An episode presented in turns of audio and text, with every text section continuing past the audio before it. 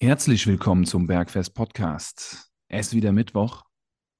Und wenn du Menschen kennst, die Intervallfasten und dabei laut ihrer Aussage abnehmen, dann kommst du relativ schnell in den Gedanken, es selbst auszuprobieren, um endlich dein Wunschgewicht zu erreichen. In der heutigen Folge gehen wir auf eure Rückfragen zum Intervallfasten ein. Schön, dass du dabei bist. Schön, dass du dabei bist, Philipp. Wie geht's dir? Mir geht's wunderbar heute. Und dir, Marco?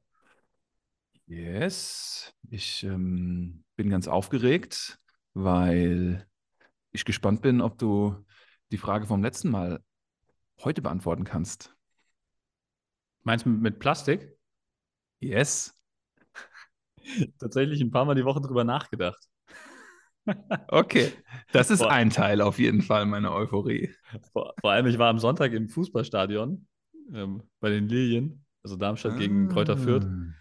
Und ähm, ins Stadion rein darfst du nur Plastikbecher mitnehmen.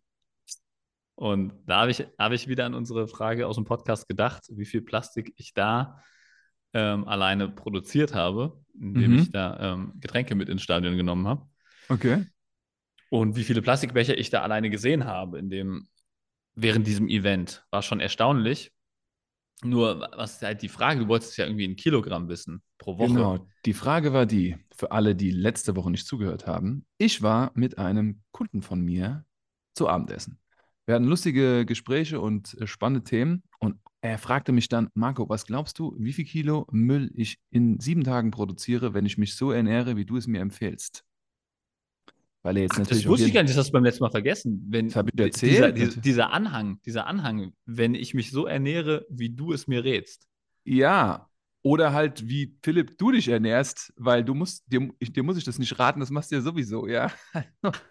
Ja, aber ich finde, das ist doch schon ein wichtiger Punkt, weil, das- weil das ist ja, das, das ergänzt ja nochmal zu deiner ursprünglichen Frage, dass diese Ernährungsform, die du vorschlägst, ja anscheinend mehr Plastik produziert als seine ursprüngliche Ernährungsform. Ja, ich glaube, die Ernährungsformen, die wir beide empfehlen, produzieren einfach mehr Ernährung und damit auch einfach mehr ja, Abfallprodukte potenziell.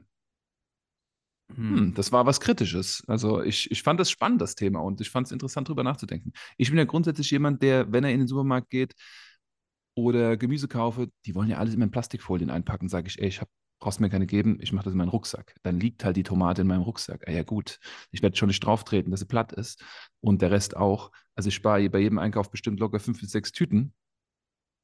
Definitiv. Wenn ich in Mhm. Italien bin, noch mehr, weil die Italiener sind chronische Einpacker. Alles wird in Plastik eingepackt.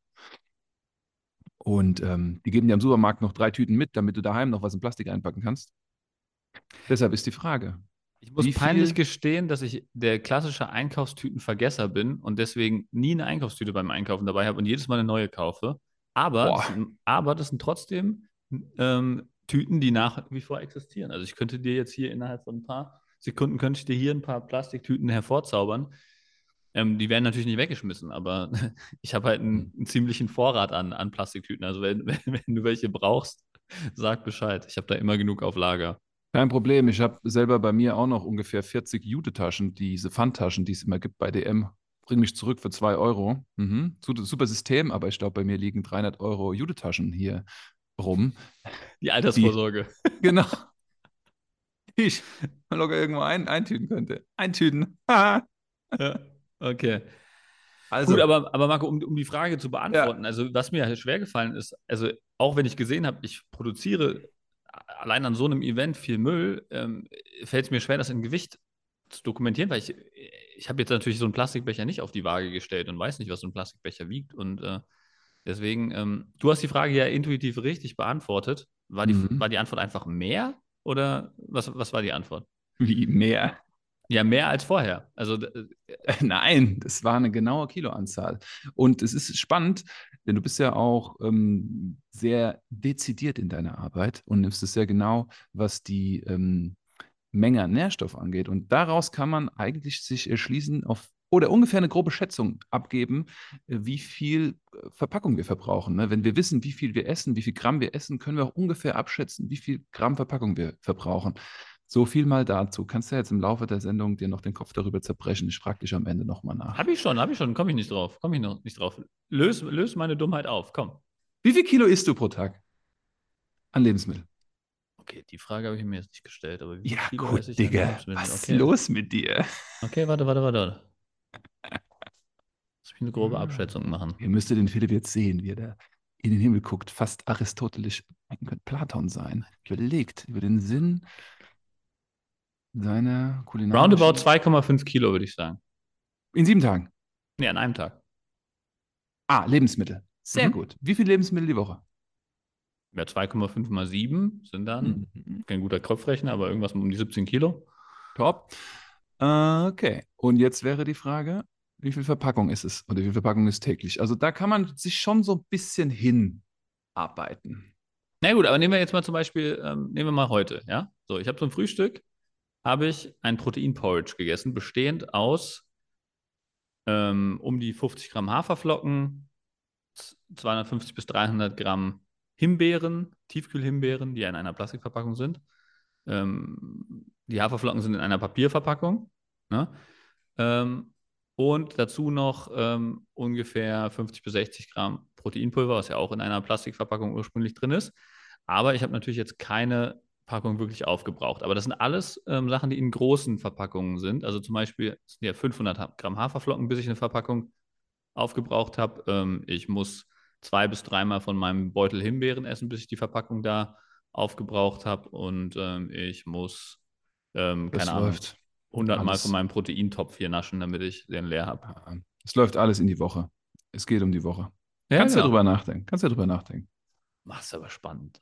Ja, Ah, okay. ich bin mal gespannt, was du raushaust. Ist halt eine Schätzfrage, so eine bisschen rationale Frage. Das sind wie diesen Ja, lass uns Assessment doch ein. Prozent rechnen. Sagen wir einfach mal, ähm, ich würde sagen, ähm, Klassische ganz Frage. grobe Schätzung, ich übertreibe jetzt einfach mal 10% von dem, ähm, was ich konsumiere, ähm, kommt an Verpackung on top.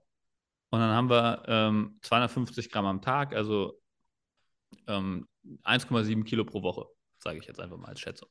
There you go. 2 Kilo, 1,7, 2,4 pro Woche an Verpackung. Top. An Leichtverpackung. Das ist ein ganz schön viel Volumen, weil Mhm. meistens Plastik und Papier. Das war einfach so ein bisschen Fun Fact. Was? Unnützes Wissen, aber auch wichtig irgendwie. Mhm. Da Spannend. kriegt man ja relativ schnell raus, dass du, wenn du zwei Kilo pro Woche machst, hast du ja im Jahr einfach eine Tonne, habe ich es richtig gerechnet? 50 Wochen, 50 mal 2 Kilo, sind 100, ah nee, 100 Kilo, 0,1 Mhm. Tonnen. Also in 10 Mhm. Jahren machst du eine Tonne Müll. Eine ganze Menge. Leichtmetall, wieder viel Volumen. Okay, okay. Bringt, bringt spannend, gell? Ja. Okay, Äh, hat der Hörer was gelernt. Jetzt, jetzt ähm, kommen wir zum Thema, kommen wir zum Thema, Marco. Oder wir- willst haben du mir noch erzählen, wie die Woche war? Nee, bevor wir die andere Hälfte der Hörer verlieren, die jetzt noch dabei ist, dann sollten wir lieber, sollten wir lieber zum Thema kommen. Woche war grandios, ähm, wie eigentlich die letzte Woche auch. Und ähm, ich freue mich über unser Podcast-Projekt, haben wir ja im Vorgespräch gesprochen, wie sich das weiterentwickelt. Und ah, es werden immer mehr Zuhörerfragen, das finde ich auch spannend. Und ähm, das gibt einfach einen richtig guten Drive, eine richtig gute Energy hier. Ja, finde ich gut, finde ich auch gut. Ja. Wie geht's dir denn damit so? Ja, wunderbar. Ich krieg, ähm, ich glaube, ich habe dir das Feedback auch weitergeleitet ähm, von dem einen Zuhörer, der auch gemeint hat, wie krass die Entwicklung wäre und ähm, wie schön er es findet und hat auch nochmal so ähm, genau gefeedbackt, was wir jetzt in Zukunft planen ähm, an Projekten. Also was auch heißt, dass wir sozusagen genau Ja, ähm, dem Zuhörer ähm, eigentlich in die, richtig, in die Karten spielen. Das finde ich eigentlich, fand, fand ich ein schönes Feedback. Ja. Ja. Wollen wir schon vorwegnehmen, was wir uns überlegen? Nee, nee, machen wir, machen wir, machen wir ganz überraschungsmäßig, oder? Cliffhanger. Ja. Okay. Philipp, du hattest eine wundervolle Frage gestellt bekommen von einer Kundin, ehemaligen Kundin. Ich weiß es nicht mehr genau. Auf jeden Fall war da ziemlich viel drin. Wollen wir direkt auf die eingehen oder ich, ich, ich wollte noch auf eine andere Zuhörerfrage, die da mit der Voice Note beantwortet oder bekam. Ähm, wo, Gerne. Wo eine Sache, also das, das war eigentlich im Prinzip die Intervallfastenfolge, die, wo, auf die wir ja heute nochmal reagieren sozusagen. Die hat sehr viele Zuhörer gewonnen und ich glaube, das ist auch zum Teil ein bisschen dadurch entstanden, weil das so ein polarisierendes Thema ist, Intervallfasten. Ne? Äh, Jeder kennt es irgendwie, jeder hat schon was gehört, jeder will mehr darüber wissen vielleicht.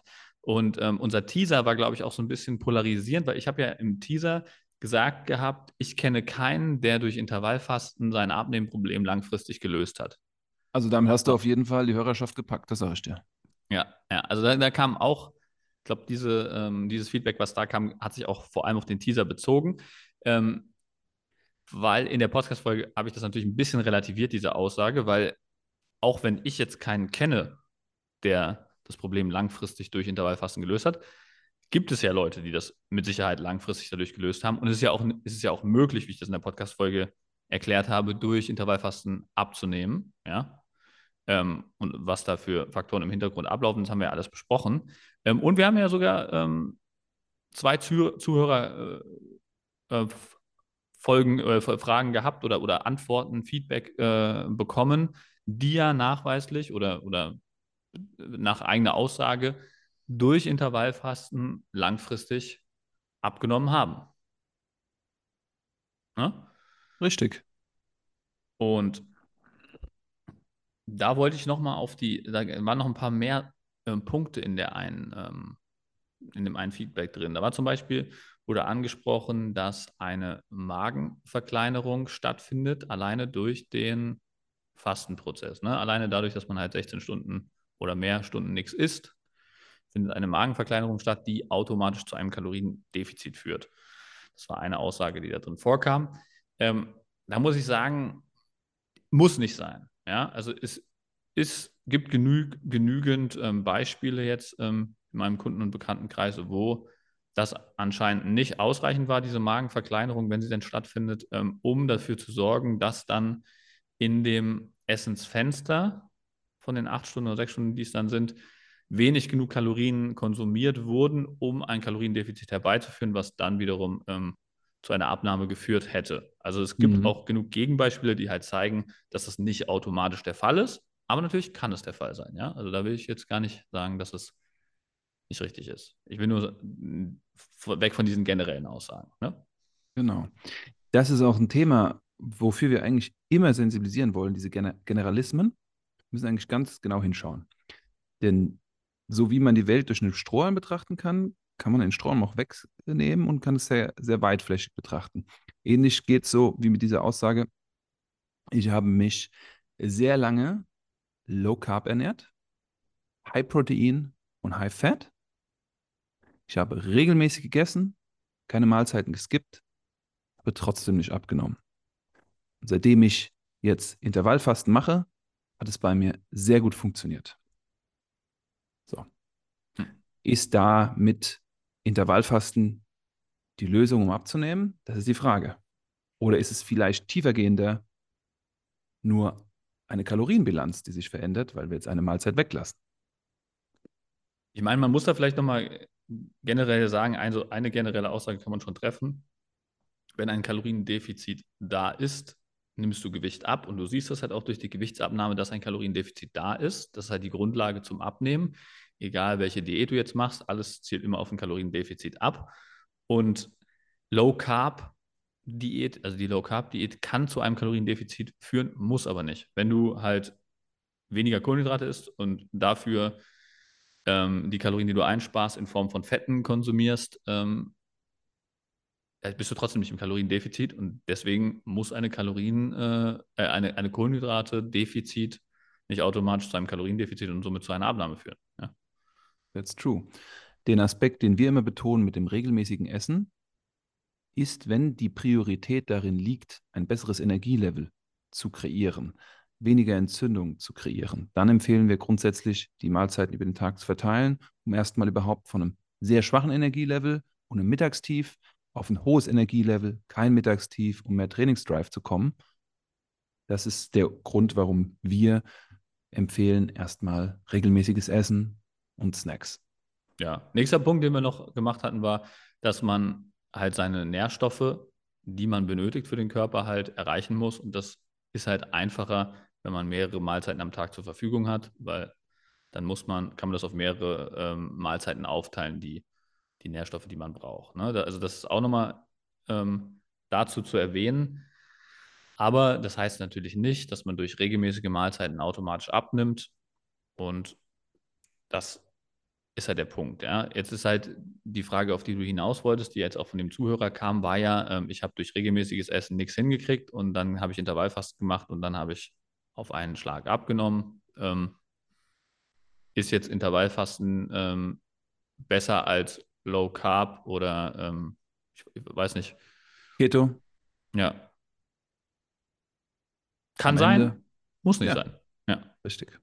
Ganz wichtig, ganz wichtig zu verstehen, man kann dadurch ein Kaloriendefizit herstellen, wie wir es auch in der Folge erklärt haben, wenn du ähm, in den Mahlzeiten, die du dann isst, nicht mehr Kalorien dadurch zuführst, dass du eine Mahlzeit weggelassen hast und dadurch die Kalorienbilanz wieder ausgleichst, dann nimmst du dadurch ab. Wenn du aber durch die weggelassene Mahlzeit in den anderen Mahlzeiten mehr isst und dadurch wieder genauso viel Kalorien isst über den Tag verteilt oder über die Woche verteilt wie vorher, dann wird keine Abnahme stattfinden. Das ist ganz wichtig zu verstehen da. Die andere Frage, die gestellt worden ist, oder ein Teil der Frage ist, ich habe einen Freund, der durch Intervallfasten 15 Kilo abgenommen hat. Ich werde das jetzt auch ausprobieren. Das dürfen wir uns sehr differenziert betrachten.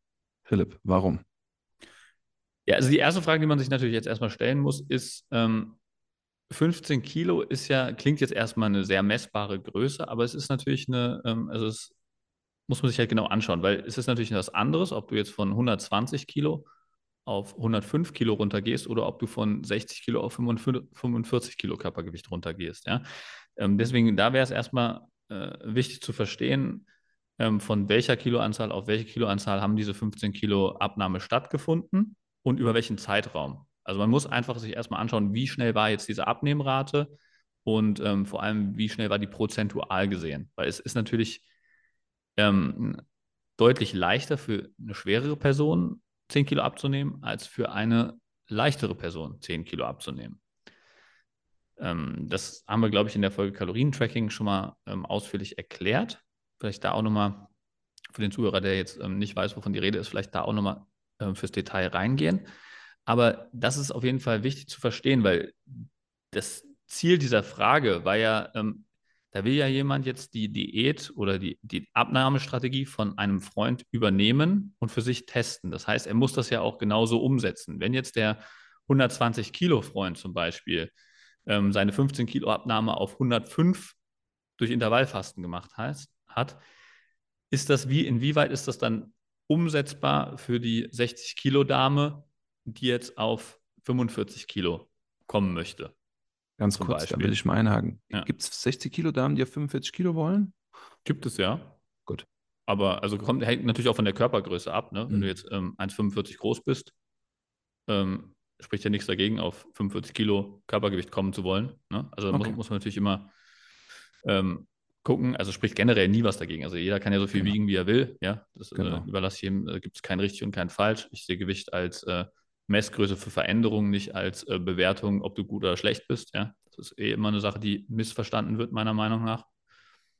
Ich habe die Frage eher aus dem Aspekt gestellt, um mhm. sich auch einfach mal klar zu werden. Es gibt auch kleine Menschen, weil für viele so klingt 45 Kilo wie fuck, viel zu wenig, viel zu mager. Mhm. Aber es geht natürlich auch Menschen, die die entsprechende Größe haben und dann 45 Kilo sehr gut tragen und nicht hungern. Ja. Das wollte ich vornherein also, einfach voll, mal Voll der gute Punkt, Marco, weil die, ein, die, die 1,80 Meter Frau zum Beispiel, ne, die ist ja vom Verhältnis her genauso schlank mit 80 Kilo wie jetzt die 1,40 Meter Frau mit 40 Kilo. Ungefähr. Ne? So Pi mal Daumen. Also sie werden ungefähr von dem Erscheinungsbild, jetzt mal von der Größe abgesehen, ungefähr gleich schlank aussehen. Genau wie ähm, du mit deinen, wie groß bist du, Marco? 1,98 Meter. 1,98 Meter ähm, mit 10 Kilo schwerer ähm, genauso massiv aussiehst wie ich mit meinen 1,88 Meter. Ne? Ja.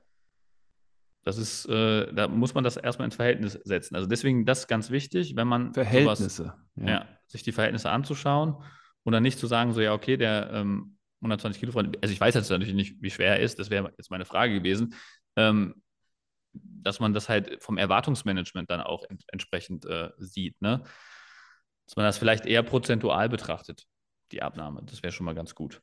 Wenn wir da in der prozentualen Range sind, redest du ja dann auch direkt über den Zeitraum, mhm. über den eine Abnahme oder eine Intervention stattgefunden hat.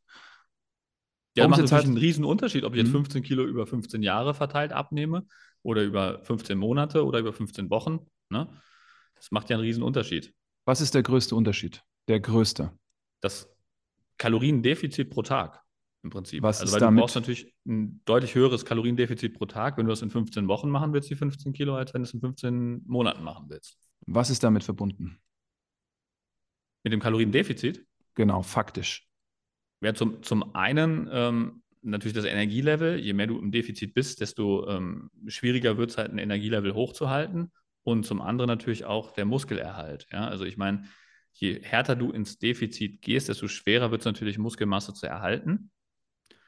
Und ähm, da muss man halt aufpassen, weil Muskelmasse baut sich auch relativ schnell ab, wenn man da nicht aufpasst und äh, entsprechend entgegenwirkt. Hatten wir aber in der Jojo-Effekt-Folge äh, sehr detailliert besprochen. Mhm. Ähm, und da muss man halt aufpassen. Merkt euch diese Worte, Freunde. Wir müssen immer referenzieren, wo wir herkommen, was für eine Ausgangslage wir haben und auch schauen, wie der Weg ist, den wir vor uns haben. Ich habe vorhin mit Philipp ein Beispiel gesprochen von einem Kunden von mir, der in 32 Jahren und 1,90 Meter auf 121 Kilo angetreten ist und innerhalb von vier Monaten 21 Kilogramm verloren hat, ist jetzt bei 100 Kilogramm angekommen. Und er hat sage und schreibe 13 Kilo Körperfett verloren, aber halt auch 7 Kilo Muskelmasse. Wenn wir da jetzt von außen drauf schauen, sagen wir, wow, das ist ein Haufen Muskelmasse. Für ihn war es aber wichtig, Körpergewicht zu verlieren, weil er wollte wieder mehr Fahrrad fahren, weil er gern Mountainbike fährt. Er wollte gerne wieder mehr an der Luft sich bewegen, weil er gerne joggt, wollte einfach leichter sein. Also sind wir diesen Weg gegangen und haben das in Kauf genommen. Und jetzt geht es darum, das alles wieder ein bisschen aufzufüllen. Wir müssen uns immer darüber im Klaren sein, was sind die Ziele, wo gehen wir hin, wo kommen wir her, wie viel Zeitraum haben wir. Ja. Und was sind die Konsequenzen davon? Ne? Weil wenn man halt Muskulatur verliert, geht es natürlich einher mit einem niedrigeren Kalorienverbrauch, ähm, vielleicht auch mit optischen Einbußen und so weiter. Das muss man sich halt einfach dann bewusst machen und ähm, muss da für sich die Entscheidung treffen, ähm, wie viel Muskelmasse ist man bereit zu opfern ne? und ähm, dass das Endprodukt dann auch zufriedenstellend ist oder das Endresultat. Mhm. Und da hätte ich auch noch eine weitere Frage zu dem ähm, Beispiel jetzt eben. Ich habe einen Freund, ähm, der durch Intervallfasten 15 Kilo abgenommen hat. Ähm, ist er jetzt mit dem Endgewicht zufrieden? Also hat er im Prinzip auch bewusst aufgehört abzunehmen, ähm, indem er gewisse Maßnahmen eingeleitet hat? Oder ist, ähm, hat er einfach auf Intervallfasten umgestellt und dann ist die Abnahme irgendwann zum Erliegen gekommen? Das sind ja auch sehr wichtige Faktoren, ähm, aus denen man dann entsprechende ähm, Schritte ableiten kann oder gewisse Schlussfolgerungen ziehen kann die da wären, ist der Aktivitätslevel hochgegangen. Oder? Ähm, das wäre noch eine weitere Frage. Also gibt es zusätzlich zu dem Intervallfasten, was dann ähm, irgendwann gestartet wurde, noch andere ähm, Einflussgrößen? Wie habe ich zusätzlich vielleicht noch meine Aktivität oder mein Sportlevel gesteigert? Ähm, habe ich vielleicht noch zusätzlich irgendwelche ähm, kaloriendichten Lebensmittel aus, meinem Ernährung, aus meiner Ernährung rausgeschmissen. Habe ich auf Süßigkeiten verzichtet, habe ich auf ähm, Nudeln und äh, irgendwelche äh, fettigen Sachen vielleicht ähm, verzichtet. Ähm, solche Sachen, die führen ja auch zu einem Kaloriendefizit, wenn man solche Sachen weglässt. Ist das zufällig noch zusätzlich zum Intervallfasten entstanden? Ja, das, das, das habe ich halt häufiger, ähm, dass da nicht hundertprozentig ähm, genau geschaut wird, liegt es jetzt wirklich rein am Intervallfasten oder wurden noch andere Maßnahmen zusätzlich hinzugefügt? Weil man weiß ja nie genau, wie viel, wenn du es jetzt nicht genau trackst, wie viel Prozent kommen jetzt vom Intervallfasten, wie viel Prozent kommen ähm, vom Kohlenhydratverzicht oder was, ja? Also das, mhm. das ist ja, da kannst du ja nicht sagen, so, ja, ich habe durch Intervallfasten ähm, 100 Prozent meines Gewichtsverlusts realisiert, wenn ich ähm, zusätzlich noch andere Stellgrößen verändert habe. Ja, das ist ja ganz wichtig. Das ist ein guter Punkt. Das ist wie dieser Punkt, äh, den ich immer gerne aus der Dokumentation ähm, Game Changers mache, die sich ja sozusagen mit dem Veganismus beschäftigt, wo dann auf einmal Blutwerte verglichen werden mit Leuten, die Fleisch konsumieren, also Protein aus tierischer Quelle und Leute, die Protein aus pflanzlicher Quelle konsumieren. Aber was ist noch passiert? Ist das Aktivitätslevel hochgegangen? Wurde grundsätzlich mehr Gemüse konsumiert als vorher? Wurde jetzt komplett auf Zucker verzichtet? Wurde jetzt komplett auf verarbeitete Lebensmittel verzichtet? Es sind immer verschiedenste Einflussgrößen. Und wenn wir uns nicht den Überblick über diese Einflussgrößen verschaffen oder Menschen zu Rate ziehen, die das für uns machen, werden wir immer, Philipp, du sagst es immer so schön, wie ist der Flug dann? Blind, Blindflug. Ja. Also vor allem geht es ja hier darum, dass jemand ähm, die Abnahmestrategie von einem Freund kopieren möchte. Und dann muss er sich halt möglichst genau anschauen, was hat dieser Freund wirklich gemacht, wie sah das Intervallfasten genau aus, damit er das dann halt auch wirklich genau kopieren kann. Und wenn jetzt die Ausgangslage eine ganz andere ist, dann muss man das natürlich auch dementsprechend anpassen. Ja? Also es macht ja keinen Sinn für ähm, die 60-Kilo-Dame, ähm, wenn der Freund jetzt deutlich schwerer war, das gleiche Kaloriendefizit zu fahren. Und äh, genau, also mal abgesehen davon, dass die Ernährung wahrscheinlich auch vorher anders ausgesehen hat und dann halt auch das Intervallfasten dementsprechend anders aussehen wird. Also es ist sehr, äh, man kann nicht pauschal sagen, okay, der eine hat Intervallfasten gemacht und der andere auch und dann äh, kommt das Gleiche bei raus. Ja? Also das ist halt da gibt es mehr Facetten des Intervallfastens. Ne? Das ist ganz wichtig zu verstehen. Sehr guter Punkt. Eine andere Frage, die sich aus dieser Anzahl an Fragen ergeben hat, war, ich kann gar nicht unterscheiden, was meinen Tag am meisten beeinflusst vom Stress und vom Energielevel. Ist es die Auswirkung des Intervallfastens oder der Arbeit? Und speziell beim Intervallfasten, ob ich jetzt das Frühstück weglasse oder in einer zweiten Variation das Abendessen weglasse. Ja, also das war sozusagen der Kern dieser Frage. Ich kann nicht unterscheiden, ob mir das jetzt schadet, Intervall zu fasten mit Frühstück, Intervallfasten ohne Abendessen oder andersrum, weil ja noch die Arbeit da ist, die mich stark belastet. Was wäre denn da eine Strategie, um das besser rauszufinden? Ja, es ging jetzt um die Punkte. Ähm, wir hatten in der Intervallfastenfolge ähm, gesagt, dass man, ähm, wenn man das Abendessen weglässt, eventuell einen negativen Einfluss auf seinen Schlaf beobachten kann. Und wenn man das Frühstück weglässt, eventuell einen negativen Einfluss auf sein Energielevel oder auf seinen Blutzucker äh, beobachten kann. Und darauf hat sich das jetzt bezogen. Ne? Dass, dass das schwer zu, zu analysieren ist, weil wir haben gesagt, probier es halt einfach aus. Ob dein Schlaf schlechter wird. Und da war die Frage der Zuhörerin, ähm, ja, meine Arbeit hat auch einen Einfluss auf mein Energielevel, auf mein Wohlbefinden und auf meinen Schlaf. Ähm, woher weiß ich jetzt, was kommt vom Intervallfasten? Woher weiß ich, was kommt von der Arbeit? Ne? Da würde ich jetzt sagen, es wäre generell, wenn du weißt, dass ähm, die Arbeit deinen Schlaf zum Beispiel beeinflusst, ne? wäre es ja generell mal sinnvoll, ohne Intervallfasten mal vier Wochen genau anzuschauen, wie verhält sich denn mein Schlaf? Ne? Also anhand von den drei Kriterien, die wir auch in der Intervallfastenfolge ähm, erklärt hatten, wie schnell schlafe ich ein, schlafe ich durch, ähm, wie hoch ist mein Energielevel beim Aufwachen auf einer Skala von 1 bis 10. Also wenn man sich die drei Faktoren mal anschaut und ähm, dann vier Wochen lang das vielleicht mal dokumentiert und dann guckt, okay, ähm, in den Wochen, wo der Schlaf jetzt am schlechtesten war oder an den Tagen, wo der Schlaf am schlechtesten war, was ist da auf der Arbeit passiert? Kann man da vielleicht Rückschlüsse ziehen. Ja, das wäre ja schon mal eine interessante Basis, um dann generell andere Veränderungen wie Ernährung oder sowas besser bewerten zu können. Und es wäre auch generell ein super Ansatz fürs Leben, weil wenn dich das so stresst, dass es dein Wohlbefinden und deinen Schlaf verändert, wäre es ja generell ähm, gut, da mal nachzuforschen, kann ich vielleicht auch gewisse Dinge auf der Arbeit umstellen, kann ich vielleicht mit meinem Chef sprechen, kann ich gewisse Tätigkeiten vielleicht mit Mitarbeitern zusammen lösen oder so. Ne? Also, dass man da halt vielleicht guckt, kann man gewisse Dinge davon beeinflussen. Ne? Das wäre generell, glaube ich, eine gute Basis, um sowas dann besser auswerten zu können. Oder Marco, wie, wie siehst du das? Ich sehe das ganz genauso. Wir dürfen mit kleinen Maßnahmen beginnen, die kontrollieren lernen, lernen, was für einen Einfluss sie auf unseren Körper haben, also ich würde fast sagen spüren und dann Stück für Stück andere Maßnahmen hinzunehmen, um dann entscheiden zu können, was ist richtig für uns und was nicht.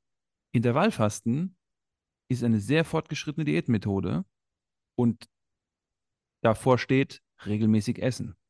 Mehr Protein, mehr Fett, weniger Kohlenhydrate. Wenn wir das machen und merken, es läuft und es läuft gut und es geht uns energetisch gut, wir haben weniger Stress dadurch, wir haben mehr Leistung trotz unserer Arbeit. Wenn wir dann das Intervallfasten anwenden wenn wir dann merken, hm, ja, Akku geht doch irgendwie runter und ich performe doch nicht so ganz. Dann können wir reagieren. Also, was heißt das? Schritt für Schritt, kleine Schritte jeden Tag und sich die Zeit nehmen, in den Körper hineinzuspüren, weil unser Gespür ist Gold wert. Und wenn wir das dann wissen, was wir da spüren, dann ist das Wissen über etwas der nächste Schritt, damit wir eine Gewohnheit nachhaltig umsetzen können. Sehr schön. Kann man so stehen lassen, Marco. Hatten wir noch andere Fragen? Aus dieser Richtung nicht, aber ich motiviere wirklich alle Menschen da draußen, uns gerne Fragen zu stellen. Das fordert uns. Das ist eine coole Interaktion.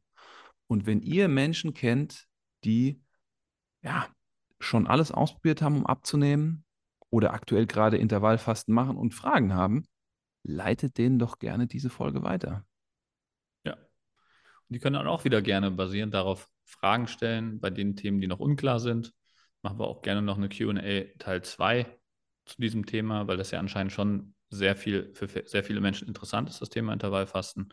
Und dann habt ihr für euch eine umsetzbare Strategie, die ihr ausprobieren könnt. Und dann hoffe ich, dass ihr damit jetzt einen relativ klaren Fahrplan habt und wisst, auf welche Stellgrößen ihr schauen müsst, wenn ihr da versucht, vom Freund die ähm, Intervallfastenstrategie ähm, zu testen. So sieht's aus. Philipp, es war richtig kurzweilig heute. Ich Definitiv. hatte Hunger, bevor der Podcast gestartet ist. Der ist jetzt verschwunden, aber jetzt ist er sofort wieder da. Sehr ich freue mich direkt. Weißt du, was ich ja. vorbereitet habe? Komm, frag mich. Was gibt es zu essen, Marco? Rouladen. Rouladen? Italienische, italienische Rouladen. Wie sind italienische Rouladen? Was ist der Unterschied zu den guten äh, Kohlrouladen in Deutschland? die sind nicht aus Kohl, sondern aus ähm, Hüfte oder Schulter. Und dann Pfeffer, Salz, Parmesankäse, Petersilie, Knoblauch zusammengerollt und dann landen im Topf. Nur ganz leicht angeschmort. Keine Zwiebel, kein Knoblauch, keine Sellerie, sondern eine simple Tomatensauce. Und dann ist die Nummer fertig. Du startest immer mit einem Teller Pasta, mit der Soße, das nennt man Ragout. Und danach kommen die Rouladen. In Italienisch Involtini. Ah, da läuft dir das Wasser im Mund zusammen, gell? Ja, aber ich habe auch, äh, also ich habe tatsächlich eine Lösung gefunden ähm, für schlecht vorbereitete Tage. Marco. Ich bin mega neugierig. Ich sehe rechts unten in deiner Tasche auch ganz schön viel buntes Zeug aufblinken. Aber jetzt erzähl mir erstmal deine Lösung. Also ich habe festgestellt, es gibt ja Tage, wo auch äh, Leute wie ich sehr schlecht vorbereitet sind und dann irgendwie ähm, durch den Stress des Alltags vielleicht doch mal Heißhunger haben. Die Trainer sind die schlimmsten. Ja, und Trainer dann ist, mir aufgefallen, ja.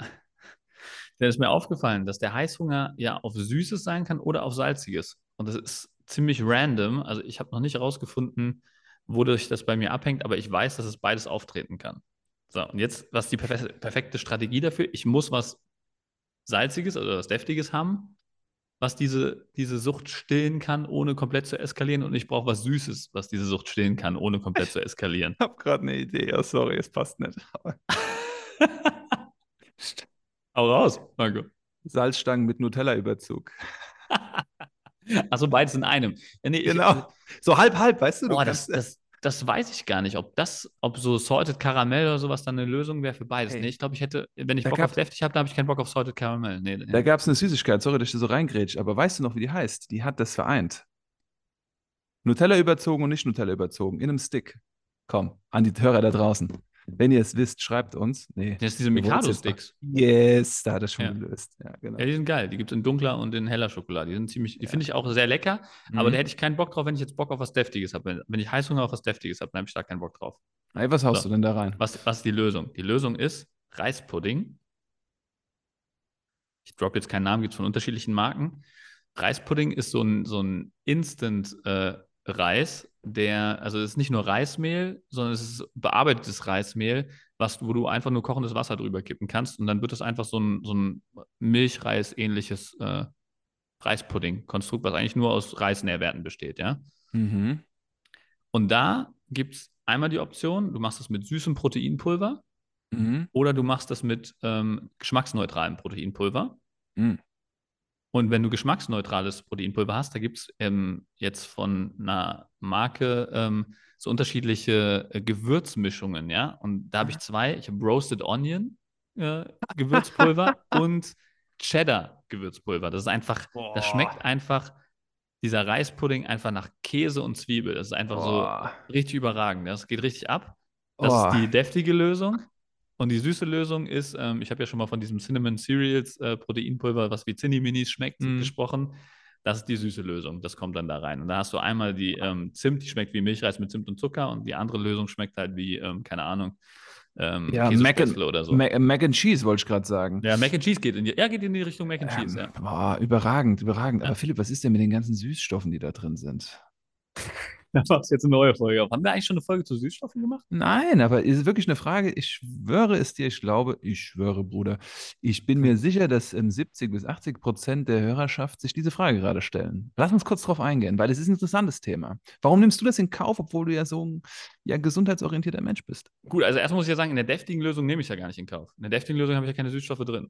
Ah ja, aber es sind nur künstliche Geschmackssachen Nee, so. nee, nee, nee, nee, nee. Also, ähm, obwohl es kann sein, dass da auch so ein bisschen Erythrit drin ist, so ähm, als, als Zuckerersatz, ja, Mhm. wenn man das jetzt auch als Süßstoff bezeichnet.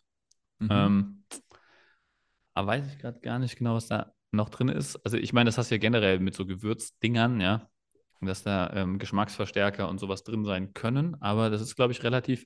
Also, in diesem Cheddar-Gewürz ist auch viel Cheddar drin, tatsächlich. Also, das ist einfach nur geil, weil es halt nicht so viele Kalorien hat, wie wenn du dir jetzt wirklich Cheddar in rauen Mengen drüber kippen würdest und halt geschmacksintensiver ist. Aber Die, die Vorteile dieser ganzen Maßnahmen überwiegen den Nachteilen. So ist es Ja, doch am korrekt. Ende. Ja. Du hast was gegessen, du hast keine Mahlzeit geskippt, du hast deinen Heißhunger runtergefahren, Ja. du triffst danach die besseren Entscheidungen im Geschäft, in der Familie, privat, im Einkauf und ähm, ja, nimmst den Süßstoff halt mit, weil es letzten Endes ja ein guter Süßstoff definitiv besser ist als äh, schlechter Zucker. ist schon ziemlich geil. Und also Reis ist jetzt nicht das ideale, äh, der, der ideale, das ideale Nahrungsmittel, um ähm, äh, abzunehmen, würde ich mal sagen. Aber ähm, ist es auf jeden Fall viel besser als ähm, viele andere Dinge. Und Mhm. Ich muss sagen, ich habe extrem viel Reispudding konsumiert in letzter Zeit. Jetzt nicht äh, aus dem Grund, dass ich die ganze Zeit Heißhunger hätte, aber einfach, weil dieses Zeug halt so überragend schmeckt. Ja. Also das kann man Ja. auch, muss man nicht nur im Heißhungerfall einbauen, sondern das geht eigentlich immer und es ist halt einfach Aufwand zu ähm, Geschmacksverhältnis einfach überragend, muss ich sagen. Vielen Dank für diesen Tipp. Weißt du, welcher Tipp von dir sich bei mir auf jeden Fall sehr nachhaltig implementiert hat? Welcher? Der Handkäse. Der Handkäsesalat. ja. Ja, der Handkäse. Also ich habe ihn aus den Augen verloren. Ich bin auch großer Fan. Ich lebe ja in Frankfurt. Wenn ich in Deutschland bin, aktuell komme ich gerne nach Frankfurt. Ich bin in Frankfurt aufgewachsen, sagen wir es mal. Seit zweieinhalb Jahren bin ich eigentlich nur auf Reisen. Aber wenn ich hier bin, liebe ich Handkäse mit Musik, Zwiebeln. Soll ich noch einen droppen, Marco? Soll ich noch einen rausholen? Ich habe ja heute echt Nuggets gedroppt hier. Ähm, das müsste ja eigentlich schon kostenpflichtig sein, die Podcast-Folge hier. Aber ähm, soll ich noch einen droppen? Ja, komm, einen noch. Aber dann ist Schluss, weil, weil ja, Mehr verträgt reicht. die Folge auch nicht. Gell? Mehr An- verträgt, mehr verträgt die Folge nicht. Es müsste dann, es müsste dann sechs Sterne geben in der Bewertung auf Spotify. Und, und das reicht jetzt hier gerade mal für fünf. Das können die Leute ja dann in, ähm, ich glaube, auf iTunes kann man auch Kommentare schreiben, wenn man bewertet. Ähm, da können sie ja reinschreiben. Eigentlich würde ich ja gerne sechs Sterne geben, aber es geht leider nicht, deswegen nur fünf hier an dieser Stelle. Auf den Kommentar freue ich mich. Wenn das hier Ich mich auch. Ja. Gibt, gibt, gibt, gibt ein Weihnachtsgeschenk. ja. Okay, geil. Wir haben, also, wir haben bisher immer unsere Geschenke eingehalten. Das stimmt.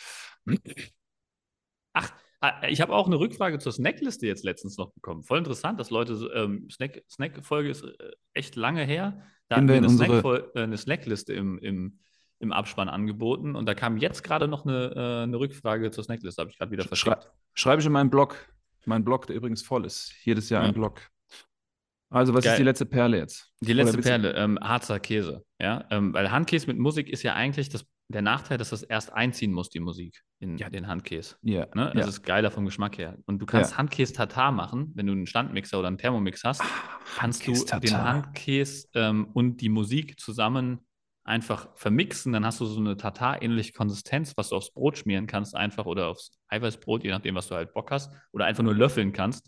du du. Und dann hast du Mm. direkt den Geschmack eingezogen von der Musik. Ist ja überragend und spart Zeit. So ein bisschen wie Oberster, Ja, geht in die Richtung, ja, tatsächlich. bloß halt mit 80% weniger Fett. Ja. Brauchst echt nicht viel Fett. Oh. Schuss Öl, Sprühöl oder so und dann äh, hat viel Essig, Zwiebeln, Knoblauch ein bisschen vielleicht noch. Boah, ich habe jetzt richtig Lust auf meine Rouladen. Ähm, Philipp, vielen Dank für diesen Appetizer. Sehr gerne, lass es dir schmecken und wir hören uns nächsten Mittwoch wieder. Bis nächsten Mittwoch. Freunde da draußen, schön, dass ihr dabei wart. Macht's gut. Ciao, ciao. Ciao.